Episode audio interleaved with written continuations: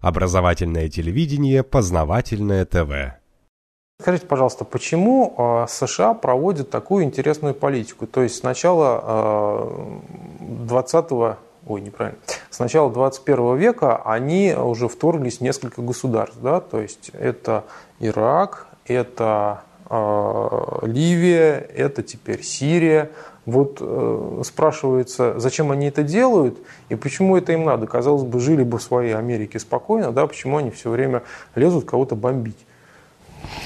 Дело в том, что после распада Советского Союза и появления на месте этой великой страны, которая была мощным гигантом и в военном, и в геополитическом, и в экономическом отношении, что бы там ни говорили критики этой страны, иногда критика, конечно, объективная, но появившиеся на месте Советского Союза новые суверенные государства, конечно, не представляют такой силы, которая могла бы противостоять Соединенным Штатам Америки, оставшейся, по сути дела, единственной сверхдержавой. А когда ты остаешься единственной сверхдержавой, у тебя возрастает соблазн диктовать всем остальным свое видение мира, свои условия существования. Соединенные Штаты Америки, правда, и ранее были уже такой империей, хотя они этого не любят признавать. Империей, которая несет свое понимание всем остальным, причем несет это очень часто при помощи силы оружия. И в 90-е годы они уже тогда предприняли ряд э, акций, ну, скажем, против э, республик бывших, бывшей Югославии военного характера, нарушающих и международное право, и э, суверенитет. То, что является базисным в международных отношениях на сегодняшний день. Конечно же, Соединенные Штаты Америки преследуют при этом определенные цели.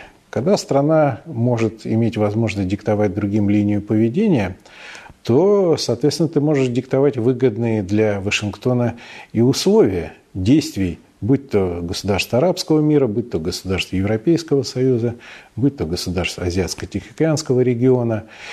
Ну и, по всей видимости, США не могут никак смириться с тем, что вот это вот время, золотое для них время, когда никто не мог бросить им перчатку в ответ, оно постепенно уходит. Уходит, потому что и Россия постепенно возвращает свое былое могущество, и это не нравится, потому что в 90-е годы Вашингтон рассчитывал, что э, те силы, которые пришли к управлению Россией, силы такого либерального, прозападного толка, они останутся всерьез и надолго. И Россия будет такой же страной, как, какой является, скажем, Польша, какой является Румыния. То есть послушным сателлитом Соединенных Штатов Америки будет плыть в фарватере американской политики. И Китай, страна, которая ну, еще там 50 лет назад и в России это рассматривалась как некие э, чудачества Мао Цзэдуна там, с э, уничтожением воробьев, с культурной революцией, там, с выплавкой стали во всех сельских домах, уже совершенно другая. Китай становится державой, которая в ближайшее время э, обгонит Соединенные Штаты Америки по экономическому своему могуществу. А еще через некоторое время это неизбежно произойдет. Э, Китай будет первой державой в мире и в военном отношении. И поэтому Соединенные Штаты Америки, которым, повторяю, не нравится такой ход мирового исторического процесса, пытаются сломать эти тенденции, пытаются во что бы то ни стало удержаться на э, международном Олимпе, то есть удержать свою доминирующую линию. Китай же сами американцы вывели вперед. Если бы амери... Э, промышленность американская, она в большинстве своем переехала в Китай, промышленность европейская тоже переехала в Китай. Если бы американцы э, этого не сделали, они бы Китай, Китай бы так не поднялся. Ну, я бы так однозначно все-таки не рассуждал. Дело в том, что то, о чем вы говорите, э, свидетельствует о том, что Китай его руководство сумело удачно воспользоваться теми конкурентными преимуществами, которые были у Китая. Какие это конкурентные преимущества? Это, прежде всего, дешевизна рабочей силы. Потому американская промышленность и промышленность европейская переводила свои производства в Китай, что там просто выгоднее производить ту же самую технику. Плюс к этому дешевизна не единственное преимущество. Это вот экологические нормы, к которым китайцы относятся сквозь пальцы, и поэтому по их рекам в сторону России, там в сторону Амура плывут очень часто бочки с химикатами и еще бог знает с чем. Это все в конечном итоге влияет на цену товара, то есть того товара, который производится. Но вы правы в том, что, конечно же, тогда, после эпохи Мао Цзэдуна, когда пришло новое руководство Китая к власти, американцы приложили еще при Никсоне очень большие усилия для того, чтобы попытаться переманить Китай на свою сторону. Но Китай – это отдельная тема, это страна, за которой несколько тысяч лет цивилизации. Вот на нашем, в нашем мире очень мало государств, которые сохранили стержень своей цивилизации и в этническом отношении, и в культурно-цивилизационном. Китай как раз к ним относится. Китайцы по-другому мыслят, чем американцы и чем мы. Китайцы в своей внешней политике готовы ждать. Это очень принципиальный момент. Они, как правило, вот современное, по крайней мере, руководство, не идут на прямой конфликт, как американцы. Они стараются создать условия, выгодные для Китая. То есть, грубо говоря, они стараются создать такие условия, когда бы плод созрел, и вот этот созревший плод, они безболезненно могли бы взять с ветки и спокойно скушать. А американцы пытаются во что бы то ни стало демонстративно сорвать этот плод, даже если этот плод растет на чужом дереве. Поэтому китайская политика, она не такая уж глупая. Но другое дело, что Китай, он формально связан с нами некоторыми отношениями, которые у нас почему-то называют союзническими, хотя они таковыми не являются. По крайней мере, у нас нет оборонного союза, нет вот военного союза с Китаем. Но по многим вопросам внешней политики, и в частности по сирийскому вопросу, вопрос того, что происходит в арабском мире, наши позиции совпадают. Почему? Потому что Китай, вот повторяю, э, сейчас развивается очень эффективно в экономическом плане, он очень активен в странах третьего мира, мира на Ближнем Востоке, в государствах Африки. И то, что там происходит с подачей американцев, это направлено не только против Москвы. Это направлено на вот это вот э, того, чтобы поставить барьеры для экономической экспансии Китая, чтобы приостановить его экономический рост, а значит приостановить рост конкурента э, Соединенным Штатам Америки. Но как же они сами вывели предприятия свои туда, а теперь пытаются с этим как-то бороться. Неужели они не могли... Ну, эта ситуация, это понятная, что если ты выводишь все предприятия туда, то там начинается развитие, а у тебя, соответственно, твои люди безработные. Это не совсем так. Потому, почему? Потому что э, все-таки, если мы посмотрим макроэкономические показатели, то э, Китай, он, да, он развивается очень эффективно, но его, скажем, доходы на душу населения, они в десятки раз ниже, чем доходы э, граждан Соединенных Штатов Америки или же граждан благополучных стран Европейского Союза. То есть, да, Китай является фабрикой мировой, он производит продукцию, но эту продукцию он отправляет в те же самые Соединенные Штаты Америки. И Соединенные Штаты Америки и другие страны являются основными потребителями китайской продукции. Здесь вот взаимосвязь есть, взаимосвязь интересов. В конце концов, прибыль от тех производств, которые размещены в Китае, кто получает? Американские западноевропейские компании, они хозяева этого бизнеса, они заинтересованы вот в этой дешевой рабочей силе. Кстати говоря, эта ситуация долго продолжаться не будет. Уже пару лет, как в Китае, происходят разные социальные потрясения, когда не желают мириться рабочие, которые работают на сборочных цехах иностранных предприятий, вот с тем, что им платят по там, 200 долларов в месяц. Происходят забастовки, просто у нас средства массовой информации обычно не, это не обсуждают. И китайское руководство, кстати, меняет свою внутреннюю экономическую политику. Если раньше основная цель, цель номер один, была внешняя экспансия экономическая, то есть все на экспорт, за счет вот, дешевизны товаров, так, э, э, э, это действительно цель достигалась. Китай уже сейчас первая по объему внешней торговли страна по объему экспорта. Первое, на первом месте в мире находится.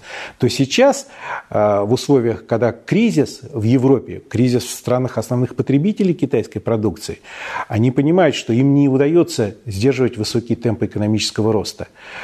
И поэтому они пытаются создать внутренний спрос на рынке. И чем это кончится, пока что неизвестно. Потому что хорошо, когда есть диктат коммунистического руководства. Одна компартия, там жесткий все-таки диктат, это нужно прекрасно понимать. Но когда э, начинается либерализация экономическая, то неизбежно придется решать очень острые проблемы. Ну, какие, например? Ну, я, чтобы было понятно телезрителям, перейду такой несколько, может быть, адаптированный, вульгарный в каком-то смысле язык. Понимаете, есть богатые люди уже в Китае. Их много. И вот человек, который заработал там миллионы и миллиарды долларов, он начинает тяготиться коммунистическим руководством. А почему, вот я ставлю себя на место этих миллиардеров, я должен думать, а что вот я богатый человек, я добился все своим трудом, как они считают, да? Но э, почему я должен все время дрожать от того, что завтра пройдет пленом коммунистической партии, меня снимут, а еще хуже, там возьмут и расстреляют что в Китае тоже, кстати говоря, практикуется очень и очень широко. Вот этот вот конфликт интересов между частной собственностью и сохраняющейся надстройкой в виде коммунистической идеологии, которая эгалитаристская, он когда-нибудь должен взорвать китайское общество. По крайней мере, я так думаю. Но пока что Компартия э, держит ситуацию в своих руках. Но вот насколько долго это будет продолжаться, тут э, эксперты во мнениях очень серьезно расходятся. Ну, получается, у них примерно то же самое, что было у нас в СССР. У нас была прослойка а, верхушка номенклатуры, которая владела, в общем-то, всем и хотела сохранить это все. А сохранить, они не могли передать это по наследству. Ну, в, в этом смысле да, но все-таки есть разница большая. У нас, э, если говорить о э, середине 80-х годов, к власти пришла группировка, которая настроена была на решительное, радикальное проведение либеральных, прозападных реформ. В Китае этого нет – там действует, повторяю, очень осторожно, осмотрительно, понимая, что если взорвется эта страна, где 1,3 миллиарда населения, то э, будет всем плохо. А прежде всего, конечно, будет, будет плохо китайцам. А у нас при Горбачеве очень решительно пошли на сломку прежних э, механизма, э, вот эти лозунги о гласности, демократизации, все эти эксперименты с, с избранием президентов, с предоставлением больших полномочий субъектам федерации. Ну, известно, чем это кончилось. То есть очень стремительная ломка устоявшегося привела к очень печальным последствиям. Экономика деградировала, в Китае этого нет. Вот не, там не пришли к власти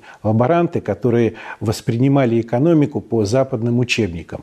Китайцы улюбят учиться, и там есть грамотные экономисты, но они умеют сочетать вот свой тысячелетний опыт с новациями, которые дают Э, разные цивилизации других стран.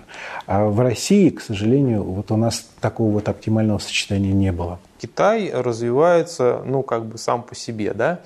А вот если мы берем ситуацию с Америкой, возвращаемся, почему же она начинает всех бомбить? Да потому что э, оружие – это самый простой, честно говоря, способ решения проблемы.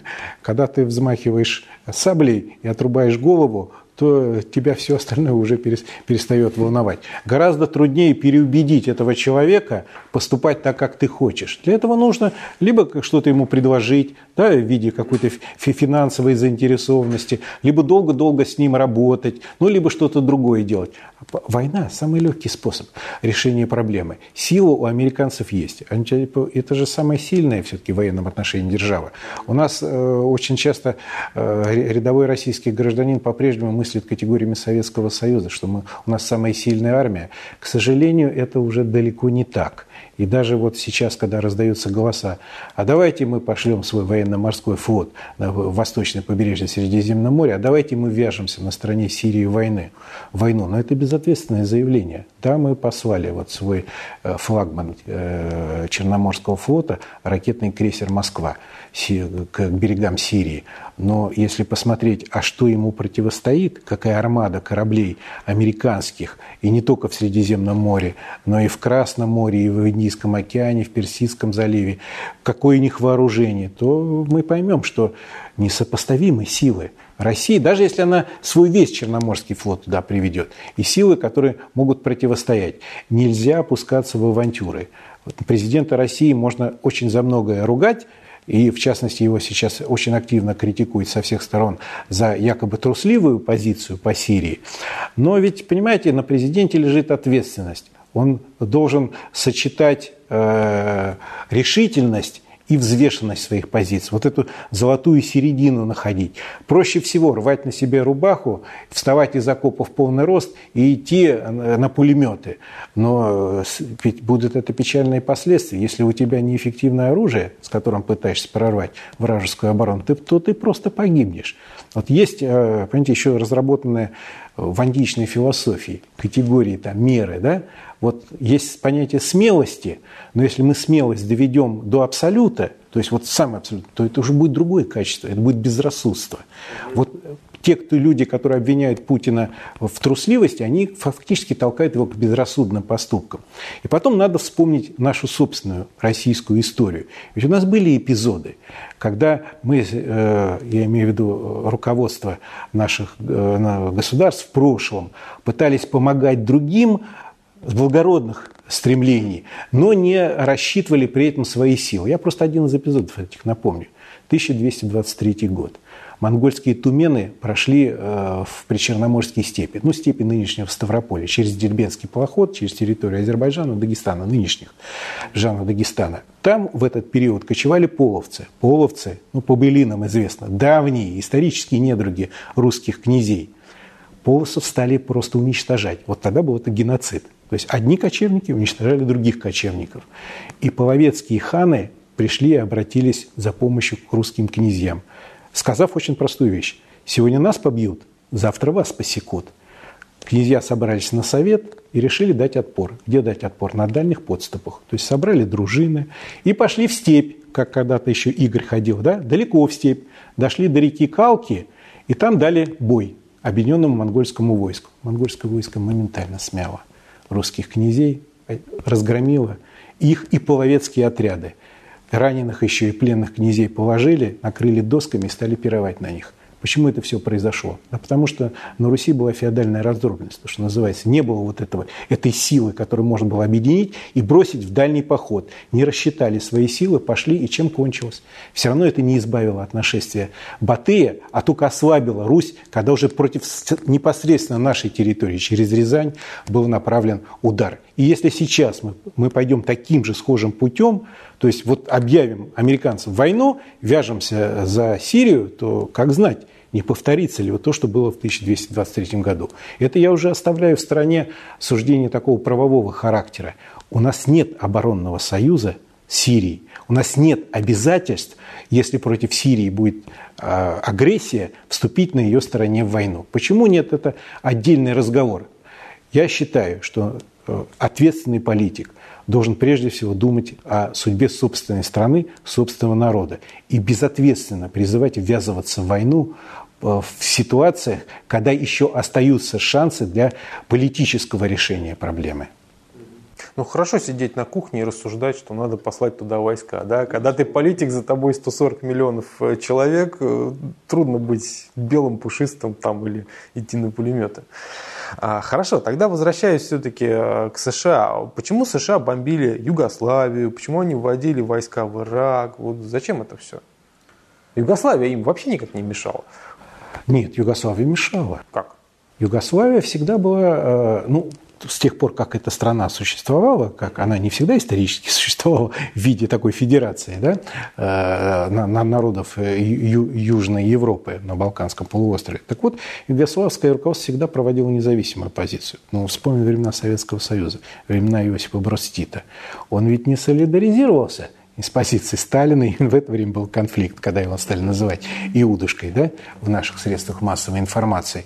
И во времена Сева, во времена Варшавского договора Югославия всегда занимала особую позицию. Кстати, особую позицию не только в политике, в международных делах, в вопросах безопасности. Они пытались строить а, безопасность на основе своей национальной армии, не с помощью Варшавского договора, но и в экономике. Югославия ведь была самой э, особой такой страной социалистического лагеря, где вот эти вот, ну, назовем их старым таким словом, капиталистические рыночные отношения были более развиты чем в Болгарии, чем в Польше, чем в Чехословакии, и уж тем более, чем в Советском Союзе. И э, после распада Советского Союза Югославия Э, пыталась сохранить свою вот эту вот а, особенность, свою независимость ни от кого, ни от Москвы, ни от Вашингтона, ни от Брюсселя. Ну, просчиталась.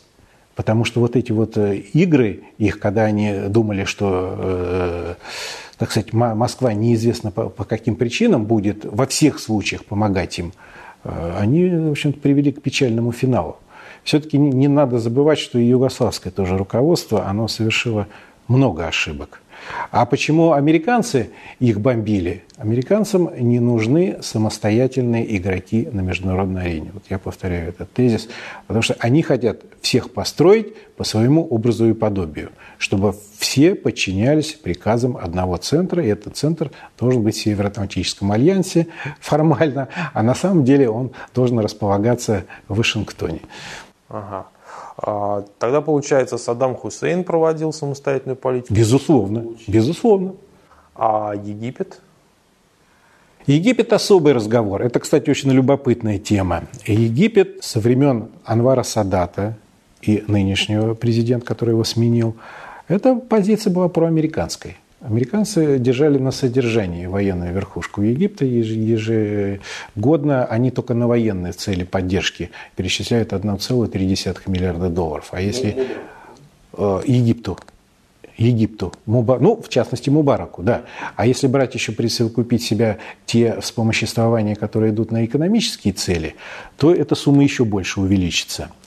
Но мы же прекрасно знаем, вот почему погиб э, Анвар Садат. Он был застрелен террористами во время военного парада. Это была месть за сделку Кэмп Дэвида, а, то есть за сделку с Израилем по поводу Палестины. Египет при, при в более ранних президентах, более просоветских, кстати говоря, воевал ведь с Израилем. Беда безуспешно воевал, но воевал. А потом Соединенные Штаты Америки решили выступить таким вот миротворцем на Ближнем Востоке, переформатировать отношения, чтобы его самый главный и самый верный союзник в регионе, Израиль, не имел бы проблем с, безопасностью, с, некоторыми ближайшими государствами. Был инициирован процесс Кемп-Дэвидских соглашений.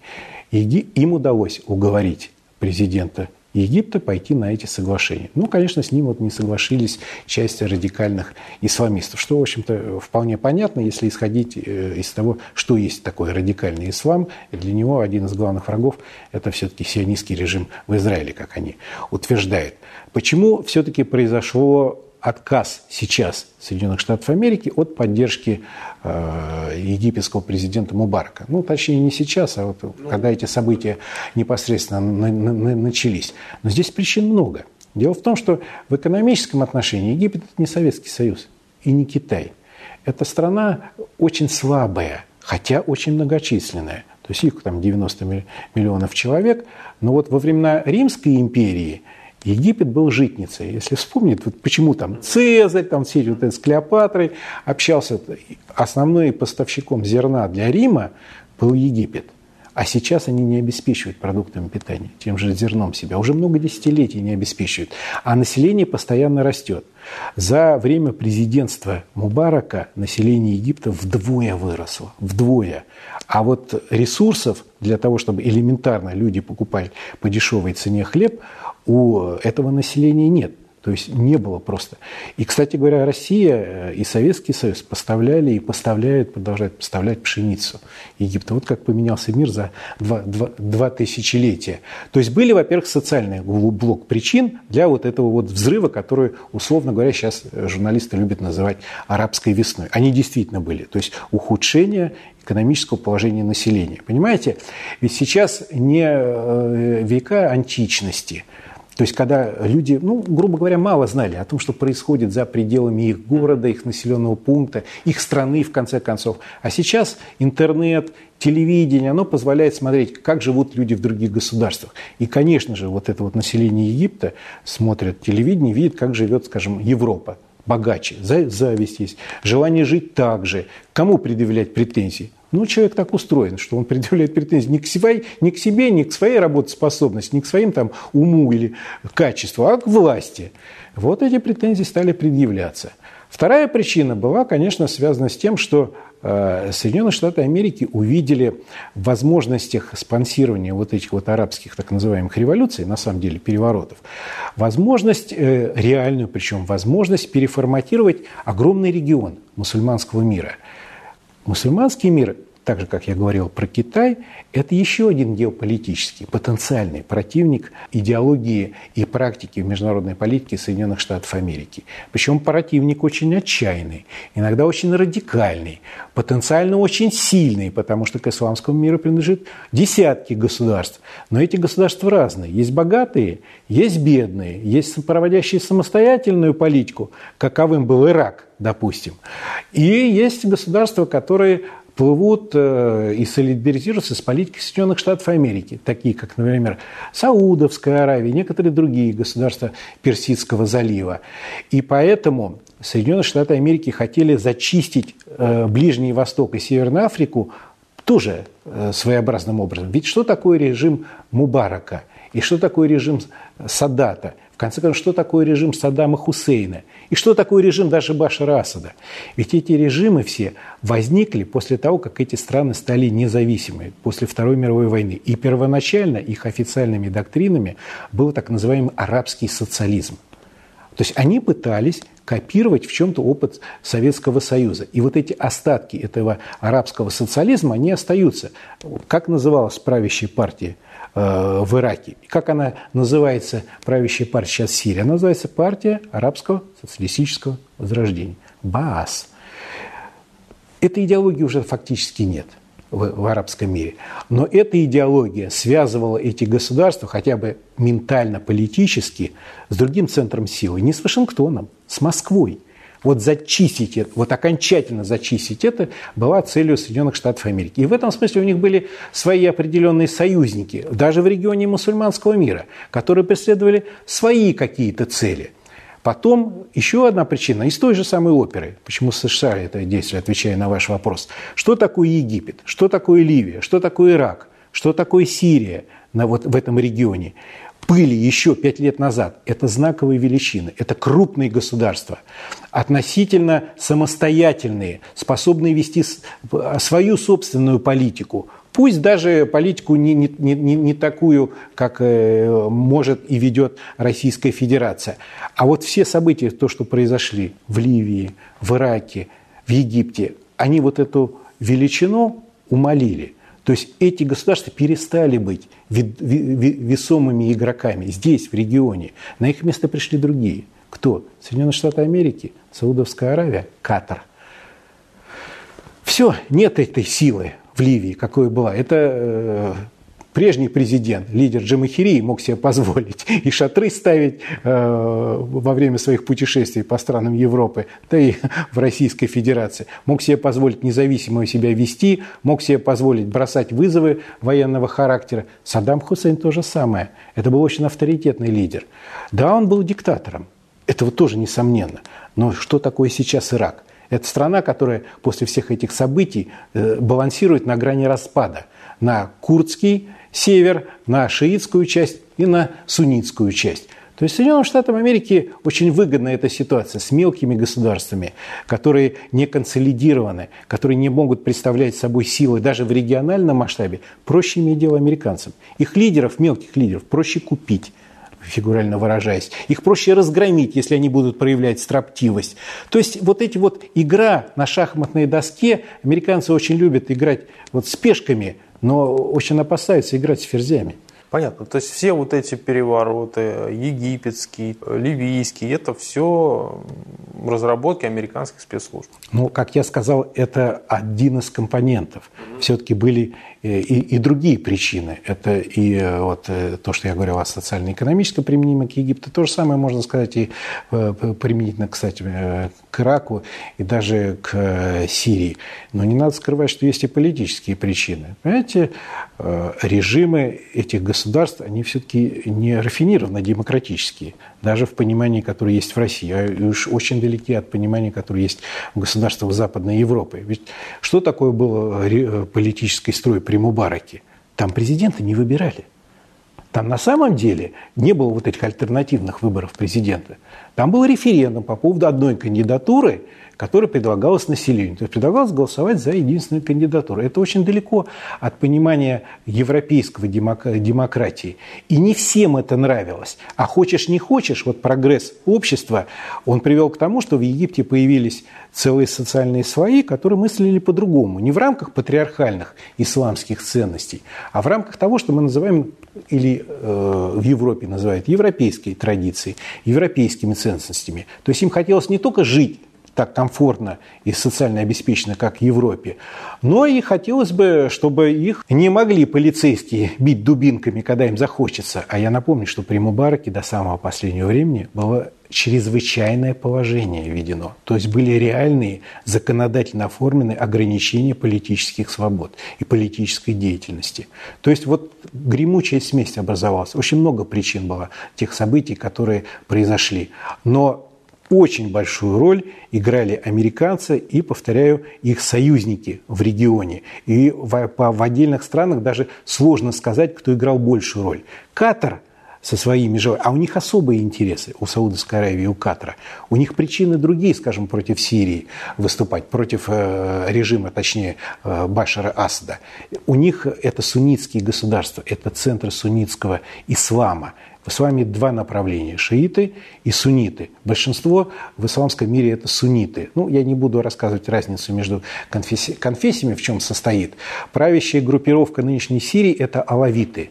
Это не совсем шииты, но это шиитская ветвь ислама, а не суннитская.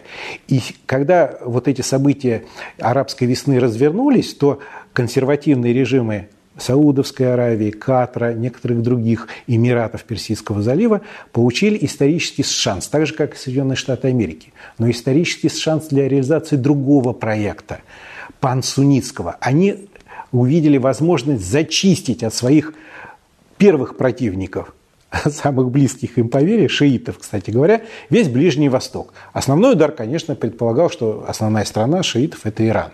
Но все события Сирии как раз связаны с тем, что основной это удар следующий может последовать против Ирана. То есть и американцы, и саудовцы, и катарцы, и турки, в конце концов, ну, с особыми оговорками, заинтересованы в том, чтобы ликвидировать режим Башара Асада, а потом нанести удар по Ирану в любой стране всегда есть какие-то напряженности, да, религиозного плана, политического, социального, экономического. Просто американцы используют вот эту вот, э, скажем так, недовольность, да, какую-то, а, финансируют это дело, и на этом поле, соответственно, всех уже сносят. Ну, конечно, формально, конечно, если послушать американских политиков, вот сейчас они обсуждают э, в Конгрессе, э, ударить, не ударить по Сирии, ну, им не движут благородные цели, то есть там э, международное гуманитарное право якобы нарушается в Сирии, жизни людей страдают и так далее. А когда они ударяли в марте 2003 года по Ираку, ими что, вот эти благородные цели двигали? А тогда почему результатом? Вот 10 лет прошло – больше 10 лет прошло после этого удара. Спокойствие наступило в этой стране. Да там гибнет от террористических актов, потому что власть центральную жесткую уничтожили и, и наводнили страну оружием. Соответственно, стали воевать все против всех. Какая, какая цена человеческой жизни? Когда ты постоянно только сообщения, столько-то десятков погибших в результате теракта, такие-то столкновения произошли. Что это умиротворение наступило? Что вот эта вот демократия действительно укоренилась э, в Афганистане, в Ираке, в Ливии? Нет этого ничего. Значит, эти цели все-таки фальшивы были. Но не надо считать весь мир и американцев за дураков, что они не понимали, что они делают. Они прекрасно понимали. Но они декларировали одно, а на практике ставили совершенно другие цели. Ну как можно было пытаться делать реформы в Афганистане, смещая режим талибов, и надеяться, что там будут люди себя вести так же, как они ведут себя, допустим, в Бельгии да?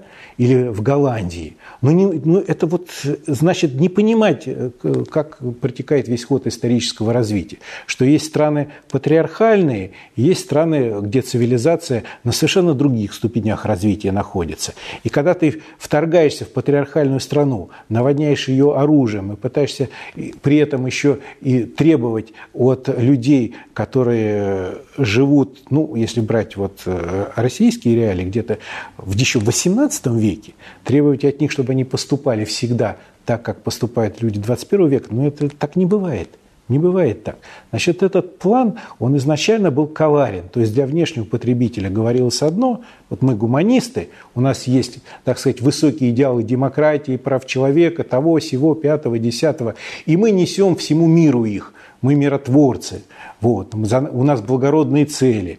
Но эти благородные цели выливаются на практике в то, что с беспилотников людей в клочья разносят, сколько мирных граждан гибнет. В Ираке погибло больше людей э, после э, марта 2003 года, чем было уничтожено за все правление Саддама Хусейна. Вот его объявляют диктатором, а вот те, кто это развязал, они, значит, белые и пушистые. Ну, это ложь понятно, что они прикрываются какими-то громкими словами про демократию, нарушение там, прав и свобод человека, а сами, в общем-то, гуманитарные бомбардировки ничем не ну, простого убийства. Нет, вы правы, понимаете, вот цинизм американской демагогии, этой внешнеполитической, которую сейчас вот я постоянно наблюдаю, состоит в том, в чем обвиняют последнее обвинение Башраса, в том, что его правительство в начале первой декады августа якобы применило химическое оружие.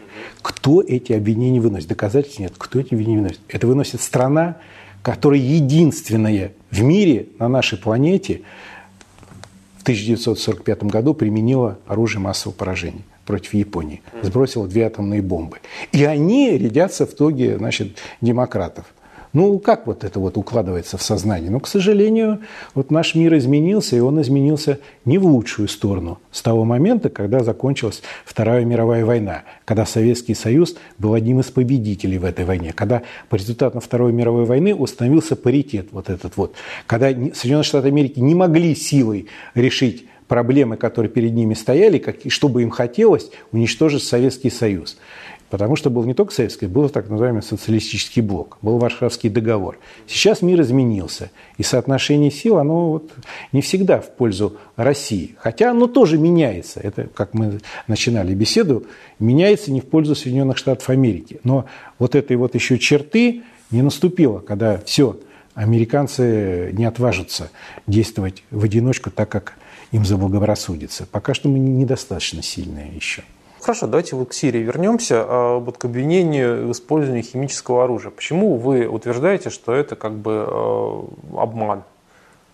Во-первых, я этого не утверждаю. Я говорю ровно то, что э, говорю как юрист. Наверное, телезрители наши многие, по крайней мере, имели, имели какое-то отношение к тому, как вершится правосудие ну, внутри России, равно как оно в других странах. Есть человек, которого подозревают в совершении преступлений. Подозревают. Против него ведется следствие, собираются доказательства.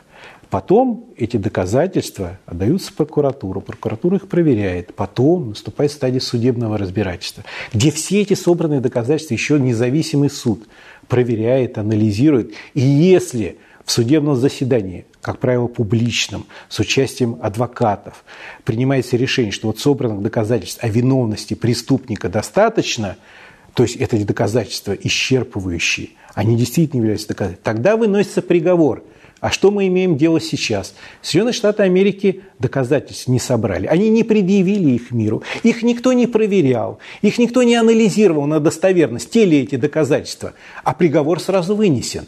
Виновность э, правительства Асада. Ну, либо вы э, это самое последовательно защищаете идеалы правового государства, о чем они говорят постоянно в Вашингтоне, ну так действуйте так, как действует в правовом государстве. Либо вы все-таки э, кривите душой. Кстати говоря, руководство России по последним заявлениям президента Владимира Владимировича Путина сделало заявление средствам массовой информации о том, что э, если будут представлены убедительные достоверные доказательства виновности правительства Асада в применении химического оружия, Россия не будет возражать против проведения военной операции против Сирии. То есть вот это нужно прекрасно понимать.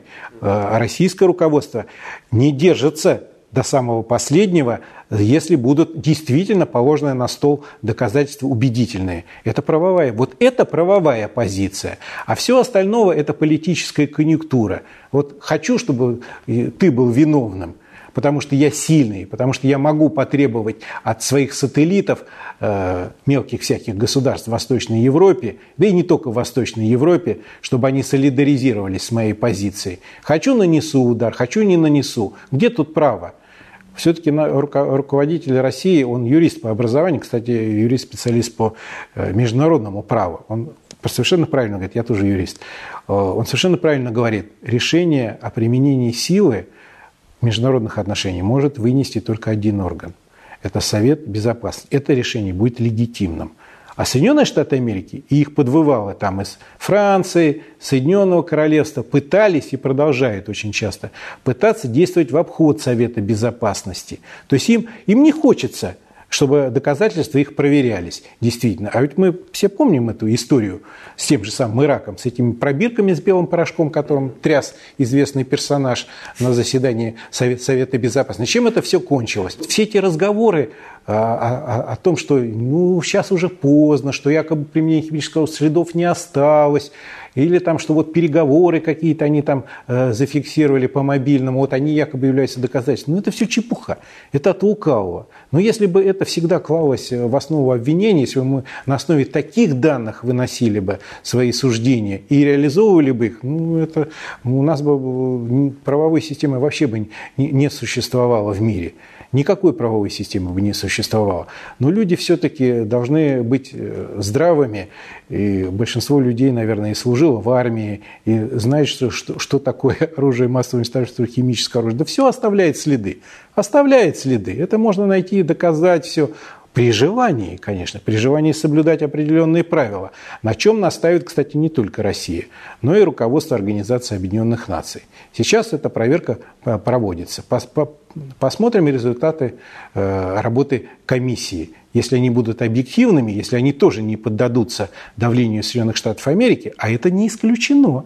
Вот все последние сведения, которые выплеснул Сноуден в средства массовой Они же говорят о том, что американцы и за дипломатами в ООН следили, и за своими союзниками в Западной Европе следили, нарушая все правила. И почему мы должны верить такой стране, которая сама не соблюдает? правила поведения, которая сама считает, что ей позволено все. Но он тоже организация не сама по себе. Штаб-квартира в Нью-Йорке, когда бомбили ту же самую Югославию, он сидел, ничего не делал. Опять-таки, возвращаясь к началу нашего разговора. После Второй мировой войны э, организация была и создана, Организация Объединенных Наций. Почему она была создана? Потому что возник паритет. Почему вот Совет Безопасности в том виде существует, как, в каком он сейчас существует? Есть постоянные члены, их пять членов. Да? Это державы-победительницы во Второй мировой войне. Мы, Китай, Соединенные Штаты Америки, Франция, Соединенное Королевство, Великобритания. И только у них есть право вето. Вот этот, эта система, она действовала на протяжении нескольких десятков лет. Распад Советского Союза, эйфория у американцев, эйфория у французов, эйфория у Соединенных Штатов Америки, в известном смысле там были какие-то, наверное, задумки и у нашего ближайшего восточного соседа Китая, что что-то поменяется, и можно вот по-другому теперь решать международные дела. И они пытались это решать. И в обход, и да, и в период Югославии в обход пытались решать Соединенных Штатов. Не нужно забывать, что право, а, я напомню, немодного ныне классика, да, которого, ну, как человек уже пожилой, я учил еще и в школе, и в институте. Право – это возведенное в закон воля господствующего класса. То есть можно записать что-то, хорошую правовую норму, но она тогда будет исполняться и реализовываться на практике безукоризненно, когда есть сила, которая принуждает участников отношений исполнять эту норму. Вот э, в 50-х годах у Советского Союза эта сила была. Сейчас этой силы маловато стало. И поэтому, кстати, есть и планы у американцев и затеять реформу ООН, расширить число постоянных членов Совета Безопасности, лишить Россию права вето, ввести туда Японию, страну, э, это самое, которая потерпела поражение во Второй мировой войне и не всегда это признает, судя по нашим вот баданиям по поводу Курильских островов, вот, когда японцы не признают результаты Второй мировой войны. Ну, много есть планов, как ущемить интересы и России, и Китая, и наоборот возвысить интересы, ну, так называемого западного блока государств. Ну, то есть, получается, ООН это тоже не, так скажем, независимая организация, она тоже подчиняется кому-то более сильному. То есть там есть определенная политика, определенное влияние. Вы понимаете, конечно, это не идеальная организация, но ничего лучше человечество пока что не создал. Пока ты не создал ничего лучшего, зачем отказываться от механизма уже опробированного? Да, есть э, примеры и негативного, да, ситуации, которые мы уже упоминали вон. Но так есть же масса примеров и других, когда ООН вставала на пути агрессора когда ее решения э, э, действительно воплощали жизнь. Миротворческий потенциал ООН я бы не сбрасывал со счетов. Нельзя э, поджигать дом, пока ты не отстроил новый. Я имею в виду, нельзя разрушать механизм ООН, как, каким бы плохим кто-то его, мы, мы бы его не признавали, как бы мы его не, не критиковали, если ничего другого нет в смысле э, создания площадки, которая бы уравновешивала интересы разных государств. Все-таки в нашем мире интересы разных государств. Соединенные Штаты Америки хотят, чтобы вот вместо уравновешивания интересов разных государств, вместо этой площадки существовало бы нечто, где они проводили бы свои собственные интересы. И, кстати, кстати говоря, вот наш институт, Российский институт стратегических исследований, он постоянно следит за принятием новых документов Североатлантического альянса. И уже несколько лет наши эксперты фиксируют, что документы, которые принимаются в рамках НАТО, они включают в себя нормы, свидетельствующие о том, что уже принят курс Соединенными Штатами как ведущей страной в альянсе на то, чтобы сделать НАТО, а не ООН – вот вершителем судеб всей планеты, а не только Североатлантического альянса. Вот почему Североатлантический альянс так называется? Потому что зона его ответственности, когда он формировался, была Северная Атлантика. Даже в названии это есть. Но сейчас они лезут по всему миру. Где Афганистан и где Северная Атлантика? Вот есть такое желание у американцев. Возвращаясь э, к Сирии, э, Франсуа он президент Франции. Мало того, что он открыто признает, что поставляет, э, помогают деньгами и оружием так называемой сирийской оппозиции, сирийским боевикам, воюющим против настоящего правительства, он говорит, пора Сирию бомбить. А Дэвид Кэмерон, премьер-министр Великобритании, тоже говорит, пора Сирию бомбить. Вот почему они делают такие заявления? Ну, часть причин я вам уже называл то, что они сателлиты Соединенных Штатов Америки. А им, есть еще одни причины. Им приказали? Нет, нет, нет, нет. Они, понимаете, руководствуются в некоторых отношениях во внешней политике теми же принципами, что США. Мы э, великие, так сказать, западные носители ценностей, мы должны во что ни стало вот цивилизовывать всех остальных заблудшие души любым путем – ну, слушайте, я, не, вот, честно говоря, не верю в носителей великих ценностей. Всегда за всем стоит практический, прагматический просчет. Но Всегда. Говорю, а прикрываются ценностями. Я же, а я же говорю, что они этим прикрываются. Но в отношении двух государств, которые вы назвали, при отношении к Сирии, есть один любопытный момент. Наверное, не все его знают. Тут надо вспомнить историю. Дело в том, что Сирия, что такое Сирия? Колония бывшая. Не совсем. Сирия исторически это территория, где жили арабские племена. И несколько столетий они входили в состав Османской империи. Когда Турция, Османская империя, точнее, потерпела поражение в Первой мировой войне, ее территорию стали делить. Кто делил? Ну, Россия из-за большевистского бунта в этом дележе не участвовала, как известно. Делили державу победительницы. Делил Лондон, делила Франция. И территория, где сейчас э, существует государство Сирия, была разделена. Это была не колония, это была так называемая подмандатной территорией. Большую часть территории отошла под мандат Франции. То есть там были французы. И если уж говорить совсем четко из хронологической истории, то была объявлена независимость сначала Сирии, а потом французские войска были введены и ликвидировали эту независимость. И несколько десятилетий эта территория принадлежала французам. То есть у французов есть еще вот то, что называется имперским комплексом по отношению к Сирии. А вот южные территории, южнее э, границ Сирии, они бы принадлежали Соединенному Королевству. Ливан, там, эти, эти территории. И только после Второй мировой войны, после Второй мировой войны образовались независимые государства. Тоже были очень любопытные эпизоды, потому что не сразу пришло к власти семейство Асадов. Там были военные перевороты, там ну, много чего было в этих государствах. То есть и то, что сейчас происходит, это еще, понимаете, продолжение вот той политики, которую Франция проводила и в других странах и в Индокитае. Ну, наверное, телезрители знают, что до того, как американцы воевали в Китае, там повоевали французы. В Алжире, в арабской, кстати, стране французы очень жестоко воевали. Вот Алжир был колонией. Действительно, Сирия была под, под мандатной территорией. А когда ты колонией был Алжир, там французы не стеснялись и тоже применяли. Ну, не строго юридическое оружие массового уничтожения, но методы ведения войны против мирного населения, которые цивилизованными никак нельзя назвать. И это сейчас они такие рафинированные. Но мы-то историю должны помнить.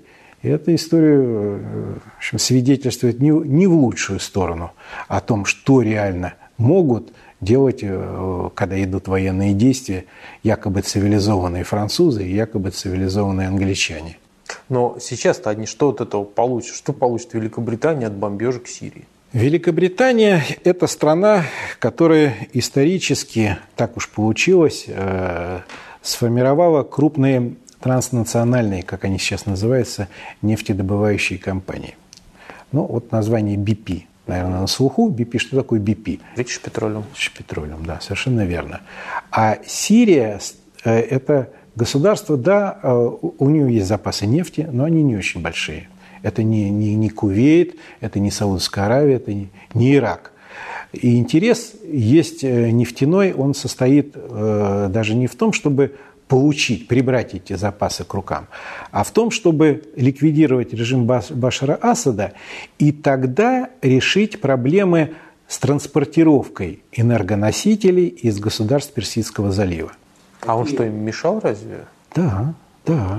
Я сейчас поясню, о чем речь. Сейчас круп, самые крупные э, разработки нефти и газа имеют выход через Персидский залив в Индийский океан и дальше танкерами или газовозами, если речь о жиженном природном газе Катара того же, доставляется потребителям, в том числе в Западную Европу, там, в Юго-Восточную Азию. Но в Персидском заливе э, на севере расположен Иран – который, ну, в силу ос- особых обстоятельств, уже своих споров там с, с Соединенными Штатами Америки по поводу ядерной программы, время от времени грозится перекрыть Армузский пролив, то есть то узкое горлышко, через которое танкеры эти и проходят. И Катар, и Саудовская Аравия, и Кувейт очень кровно заинтересованы вот в качестве такой страховки э, создать новый транспортный коридор для своих энергоносителей. Какой транспортный коридор? Самый платежеспособный потребитель в Европе расположен. У американцев есть своя нефть, есть свой газ, а сейчас, когда они стали разрабатывать сланцевый газ, вообще ситуация меняется. Они скоро будут экспортерами природного газа, а не потребителями вовне. Им вот этот вот природный газ э, Ближнего Востока не нужен. Но им нужен помочь своим союзникам в Западной Европе, а заодно насолить России, кстати говоря. Вот, потому что Россия является крупнейшим э, поставщиком и нефти, и газа э, европейским потребителям. А чтобы проложить трубопровод из Катара, Саудовской Аравии э, к Средиземноморью, Сирию не миновать. То есть не миновать. Понимаете, вот зачистив этот режим, э, Катар так точно надеется, что будут осуществлены про проекты, которые позволят ему вот снять вот эту вот угрозу перекрытия Армузского пролива со стороны Ирана. То есть есть экономическая заинтересованность. А компании, повторяю, которые получают дивиденды от продажи этого, в том числе и британские – крупные компании. Да, получается, и страны Европы в этом заинтересованы. Да. И Франция та же самая. Экономическая заинтересованность. Безусловно, есть экономическая заинтересованность. Но я отметил уже один момент. Это же, это же ситуация косвенным образом и влияет на наши интересы. Если появится новый коридор, то еще больше будут создавать препятствия для поставок России. Так вот третий энергопакет, он откровенно дискриминационный, который ЕС принял в отношении э, наших поставок. Ну, чтобы было понятно, что такое третий энергопакет, фигурально выражаясь, европейцы приняли решение о том, что не может одна компания добывать поставлять и продавать газ или же нефть одновременно. Ну, вот чтобы совсем уж было примитивно. Нам говорят, вот ты, товарищ по фамилии Иванов, твое дело выращивать картошку. А вот когда ты ее вырастил, отдай, пожалуйста, ее товарищу, которого фамилия Петров, он эту картошку довезет до рынка, а вот там он тоже ничего не может. Вот он должен ее отдать товарищу по фамилии Сидоров. И только Сидоров имеет право продавать. То есть они наши конкурентные преимущества, как державы, которая способна добывать, поставлять и продавать конечному потребителю что-то, они это просто сознательно ликвидируют своими правовыми нормами. И вот это все называется рыночной экономикой. С точки зрения европейцев. Тоже, кстати говоря, абсолютно непоследовательные люди. Не, ну это известная стратегия. Разделяй на кусочки, а потом эти кусочки подчини себе. Собственно говоря, это принцип разделения властей, раздробление больших государств на мелкие, раздробление экономики. Это вот все из одной и той же обоймы э, вылезает. Хорошо, а почему тогда а, французский парламент, британский парламент э, это все дело не одобрил, несмотря на заявления своих предводителей? Ну, во-первых, война – дело дорогое. Это нужно прекрасно понимать. Вот когда произошла агрессия против Ливии, то э, очень быстро и англичане, и французы подрасходовали свои погреба тех же самых ракет, которыми они, находясь вне досягаемости для возможного ответа со стороны ливийских вооруженных сил, тоже, кстати, вот циничная ситуация, да, если ты честный человек, как вот средних, выходи на поединок и рубись на мечах – а когда ты с самолетов пускаешь крылатую ракету, знаешь, что тебе в ответ ничем ответить не могут, это что, честное ведение войны?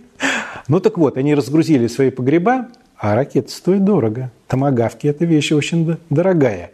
Вот они у них, э, во-первых, желания нет, у них же кризис сейчас. Влезать – это самое, военные расходы дополнительные. А во-вторых, э, они боятся, что Соединенные Штаты Америки с их воинственным пылом – ну, может быть, ничего и не добьются своим военным ударом по Сирии. И тогда придется, хочешь не хочешь, исполнять свои обязательства перед избирателями. Помахали вот э, боевым стягом, а придется начинать наземную операцию. А наземная операция – это угроза того, что арабы на ножи поставят этот оккупационный корпус. Ну, так арабов-то в самой Франции полно.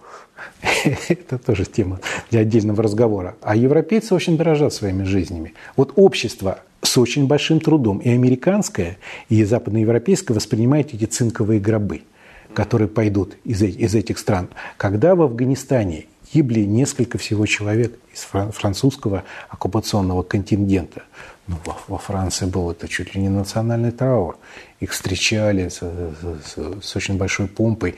И никто не хочет э, этой ситуации, потому что неизвестно, как во Франции, в какую сторону качнутся общественные настроения. Ведь там есть силы э, правые, которые осуждают проамериканский курс, это дочь Лепена, в общем-то, известно, это не только такие э, наследники Компартии и э, социалистических оттенков партии.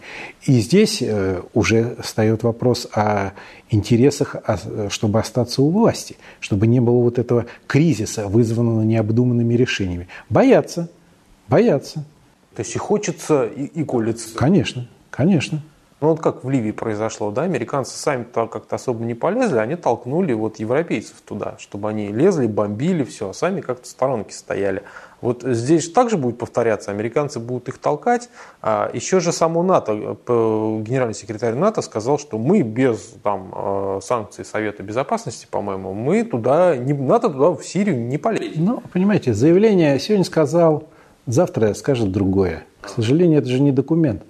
Политики говорят, а их ветер истории уносит их красивые заявления. Американцы, я думаю, будут действовать таким образом. Они, конечно, не полезны, они не будут жертвовать своими э, солдатами, то есть на наземную операцию. А у них нет такой необходимости.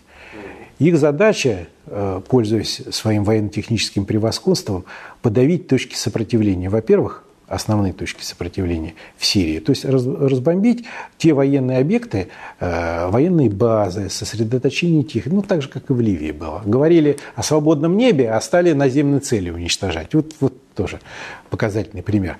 А, и тем самым отдать карт-бланш тем, кто будет осуществлять наземную операцию. А наземную операцию есть кому осуществлять и без европейцев. Это арабы залива, это вот этот вот террористический интернационал, который сейчас воюет. Это серые гуси, исламские радикалы. Сейчас полным-полно в Сирии. Это сторонники там Аль-Каиды, масса других организаций. И это вполне возможно турки. Турция там имеет свои виды. Кстати, и территориальные тоже, для того, чтобы сместить правительство Башара Асада. То есть воевать наземной операции есть кому. Кстати говоря, почему сейчас эта вся ситуация обострилась? Да потому что правительство Башара Асада стало побеждать несколько побед и э, стали бежать от них. Э, э, от, от ударов повстанцы. И поэтому и возник этот вот еще э, эпизод с якобы применением химического оружия. То есть понадобилось обязательно вселить веру в этих борцов, в этих повстанцев против Башара Асада, в том, что за границей им поможет. Держитесь. Бомбить будут, повторяю, объекты, разрушить объекты какие-то. Американцев, честно говоря, такая возможность есть. Ну, то есть они просто с самолетов, э, с кораблей, э, ракетами все это? Да, крылатые ракеты. Да, у, у системы ПВО у Сирии более сильная, чем была там у Ирака, у Ливии, у Югославии, но эта система ПВО, эти комплексы, в том числе поставленные Россией, там БУК, ТОР, эта система на ближних дистанциях, на средней дистанции действует. А томагавк можно запустить очень-очень издалека. А таких э, средств отражения этого класса оружия у Сирии нет – ну а потом, ну, повторяю, ну несопоставимой силы, которые входят в военное столкновение. Все-таки американцы э, могут себе позволить э, э, тратить очень большие деньги. Э, тем более, что, повторяю, и ответного удара, ну, если исключить только террористические акты, которые, конечно же, будут, но вот ответного удара со стороны вооруженных сил, сирийских вооруженных сил, такого ощутимого, с потерями большими, не будет. Они не будут подгонять, подгонять авианосцы на расстоянии, когда их может достать та э, система, которая поставлена. России это бастион с ракетами Яхант. Этого не будет. Яхант, ну, там 200, чуть больше 200 километров может дальность ракеты быть. Они, могут, они будут запускать ракеты из более далеких дистанций. Хорошо, удар американцев по Сирии неминуем? Так как сейчас складывается ситуация, ну, я бы сказал, что больше шансов за то, что этот удар будет нанесен. Уже сделаны были заявления определенного рода. Понимаете, ведь это еще и реноме самого Барака Обамы. Он уже поставил это свое реноме на карту, что вот э, нужно нанести удар. И если он возьмет свои слова обратно, тут не, но он хитро сказал, что это должен решать Конгресс, американский народ. То есть... Э, Знаете, во-первых, президент по законодательству Соединенных Штатов Америки может, да, действовать и так, а может действовать и иначе. То есть нет вот этой вот железной нормы, которая бы обязывала его только с согласия Конгресса. И, кстати говоря, так было не, неоднократно в новейшей истории Соединенных Штатов Америки. А во-вторых, а что Конгресс? Мы что, надеемся, что там одни миротворцы, что ли, сидят? Что там будет повторение того, что было в, британском парламенте. Да Барак Обама не случайно встречался с Маккейном, с представителем, который баллотировался его бы конкурентом на президентских выборах, с этим оголтелым а, антироссийским политиком. Потому что партия войны у них очень и очень сильная. И в рядах республиканской партии, и в рядах демократической партии. Плюс американцы что умеют делать, так это оболванивать собственное население. То есть у них вот эта вот политика через средства массовой информации э, очень, очень хорошо отлажена. Они могут создать такое общественное мнение в пользу э, удара по Сирии. Да, российские СМИ там сейчас демонстрируют сюжеты о том, что около Белого дома ходят демонстрации там, противников этого самого, проводятся социологические опросы. Но не будем лукавить. Масштаб этих демонстраций, их размах. Разве такой, который были во время войны во Вьетнаме? Ничего подобного. К сожалению, ничего подобного. Американские э, сенаторы, американские конгрессмены могут дать согласие, с моей точки зрения, на открытие военных действий. Тем более, что э, э уже сейчас прошли заявления о том, что срок там 60 дней они установили. Это достаточно большой срок, в течение которого руки американского президента развязаны. Но есть разные формы действий. Возможно сфальсифицировать те же самые вот эти данные э, о применении химического оружия. Можно еще одну провокацию сделать. Можно и 10 провокаций сделать. Так что можно продавить это, это решение. И, скорее всего, американцы будут действовать именно в этом направлении. Хорошо, американцы э, бомбят Сирию, Сирию, так же как Ливию, сносят. Э, что дальше? Они идут в Ирак? Ну, строго говоря, они э, нападают на Иран. Ирак между Сирией и Ираном есть Ирак. Но я не думаю, что это будет наземная операция. Нет, это будет повторение того, что было. Американцы в известном смысле трусливые. Повторяю, бомбить безнаказанно легче, чем посылать э, вооруженные силы. Э, Иран более серьезный политический противник, в военном отношении более серьезная держава, чем Сирия. Да, и э, решимость иранского руководства, оно, кстати, поменялось, ну, я имею в виду президент новый в Иране, э, оно куда больше, чем у арабов.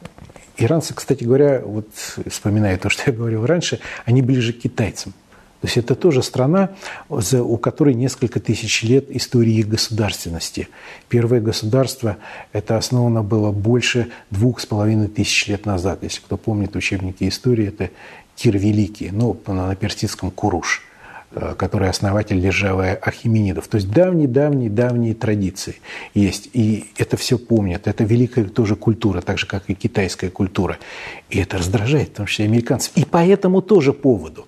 Понимаете, их государственность там два с лишним века всего насчитывает. А они считают себя вправе диктовать и в культурном отношении всем остальным правила поведения. Не считают, что есть вот на нашей планете страны с более древними и более э, развитыми во всех отношениях культурными традициями. Да, они будут, э, они не скрывают этого, что их целью, основной их целью является Иран – формальным поводом там является не применение химического оружия, а якобы стремление иранского руководства создать собственную атомную бомбу, то есть создать тоже оружие массового уничтожения. И тоже никаких весомых доказательств этого не существует. Причем иранская ситуация очень любопытна тем, наверное, не все знают, первый атомный реактор в эту страну кто поставил при шахе? Американцы. Кто должен был быть подрядчиком – в строительстве Бушерской атомной станции. Немцы. То есть, когда был шах, когда у власти стояли люди проамериканские, политику проводившие, тогда все было нормально. Тогда никто не, не, не заикался об этом в столицах западного мира.